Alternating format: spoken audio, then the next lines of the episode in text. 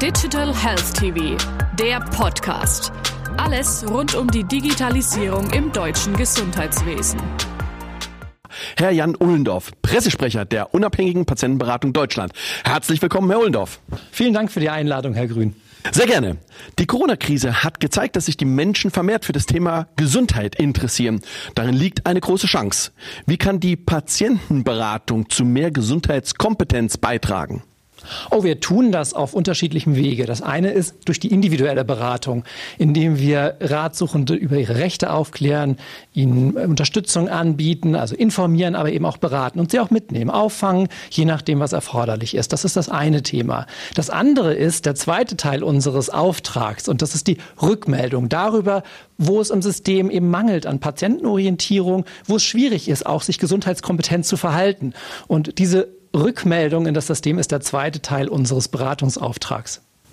Können Sie ein Beispiel für die Rückmeldung, welche Sie an Leistungserbringer Politik oder auch Leistungsträger weiterreichen, geben? Oh, ich kann Ihnen ein ganzes Druckwerk an die Hand geben. Das können Sie bei uns auch auf der Website finden. Das ist der Monitor Patientenberatung, in dem wir diese Informationen bündeln und ähm, auch aufbereitet zur Verfügung stehen. Das ist auch für Interessierte zugänglich im öffentlich. Ähm, konkrete Beispiele, zum Beispiel, wir reden ja heute viel über Informationen und Daten, ähm, wo ähm, Daten möglicherweise auch fehlen, die gut wären und ähm, tatsächlich auch die Gesundheitskompetenz stärken könnten, ähm, sehen wir zum Beispiel darin, wenn es um die Frage geht, ähm, wie finde ich denn eine Krankenkasse, die besonders leistungsfähig ist. Also Transparenz bei dem Thema, ähm, was Krankenkassen tatsächlich auch leisten auf Anträge hin und wie die Widerspruchsquoten aussehen. Das ist so ein Thema.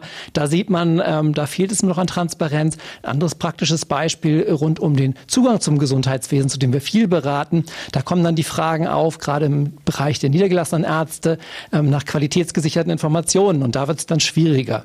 Im Bereich der Krankenhäuser ist das mit der weißen Liste und anderen schon etwas besser geregelt. Aber da sieht man so Beispiele, in denen es, glaube ich, noch deutliches Verbesserungspotenzial gibt. Und ansonsten viele Hinweise im Monitor. Inwieweit übertragen Sie die Informationen in praktisches Handlungswissen? Ähm, Handlungswissen im Sinne, Menschen hinzuweisen auf ihre Möglichkeiten und Rechte. Ich glaube, das ist ein wichtiges Thema in der Beratung. Also äh, Menschen darin zu bestärken, auch ihre Rechte wahrzunehmen, die ihnen zustehen. Und beispielsweise das, ähm, den das Recht auf Einblick in die Patientenakte auch durchzusetzen. Also die Information ist immer das eine, aber das reicht ja nicht. Und es geht nicht nur darum, Menschen zu erklären, was sie tun können, sondern auch zu bestärken, mitzunehmen, aufzufangen und Mut zu machen, ähm, tatsächlich auch das dann durchzusetzen, was der eigenen Gesundheit dienlich ist. Gesundheit ist ein Thema, das viele Menschen bewegt, meist erst, wenn sie erkrankt sind. Kann Digitalisierung zu einer Verbesserung im Vorhinein führen? Im Vorhinein? Wie meinen Sie das? Ja, indem wir durch die Digitalisierung die Menschen so sensibilisieren, dass sie sich für ihre Gesundheit interessieren zu einem Zeitpunkt, wo beispielsweise noch gar keine Erkrankung aufgetreten ist. Das ist eine spannende Frage. Was wir in der Beratung sagen können, ist, dass ähm, Digitalisierung den Zugang zu Informationen, die für die Gesundheit relevant sind, verbessern kann. Insofern ist das sicherlich eine Chance, die Gesundheitskompetenz, die Handlungsautonomie auch der Menschen in Deutschland zu stärken. Ähm, das sehen wir als eine große Möglichkeit. In welchem Umfang ist das Thema Digitalisierung bereits aktuell in Ihrer Beratung präsent?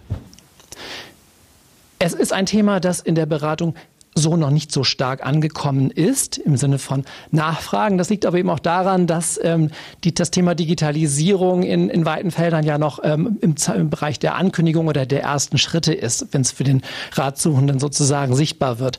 Ein, ein Beispiel, wo sich das anders entwickelt hat, sind die Videosprechstunden. Da haben wir das gesehen. Da ist insbesondere durch die Pandemie natürlich Bewegung hineingekommen und ähm, viele ähm, Ärzte und Ärztinnen und auch Psychotherapeutinnen und Psychotherapeutinnen haben dieses Instrument nun angeboten, um auch den Kontakt zu den ähm, Versicherten und Patientinnen und Patienten zu halten.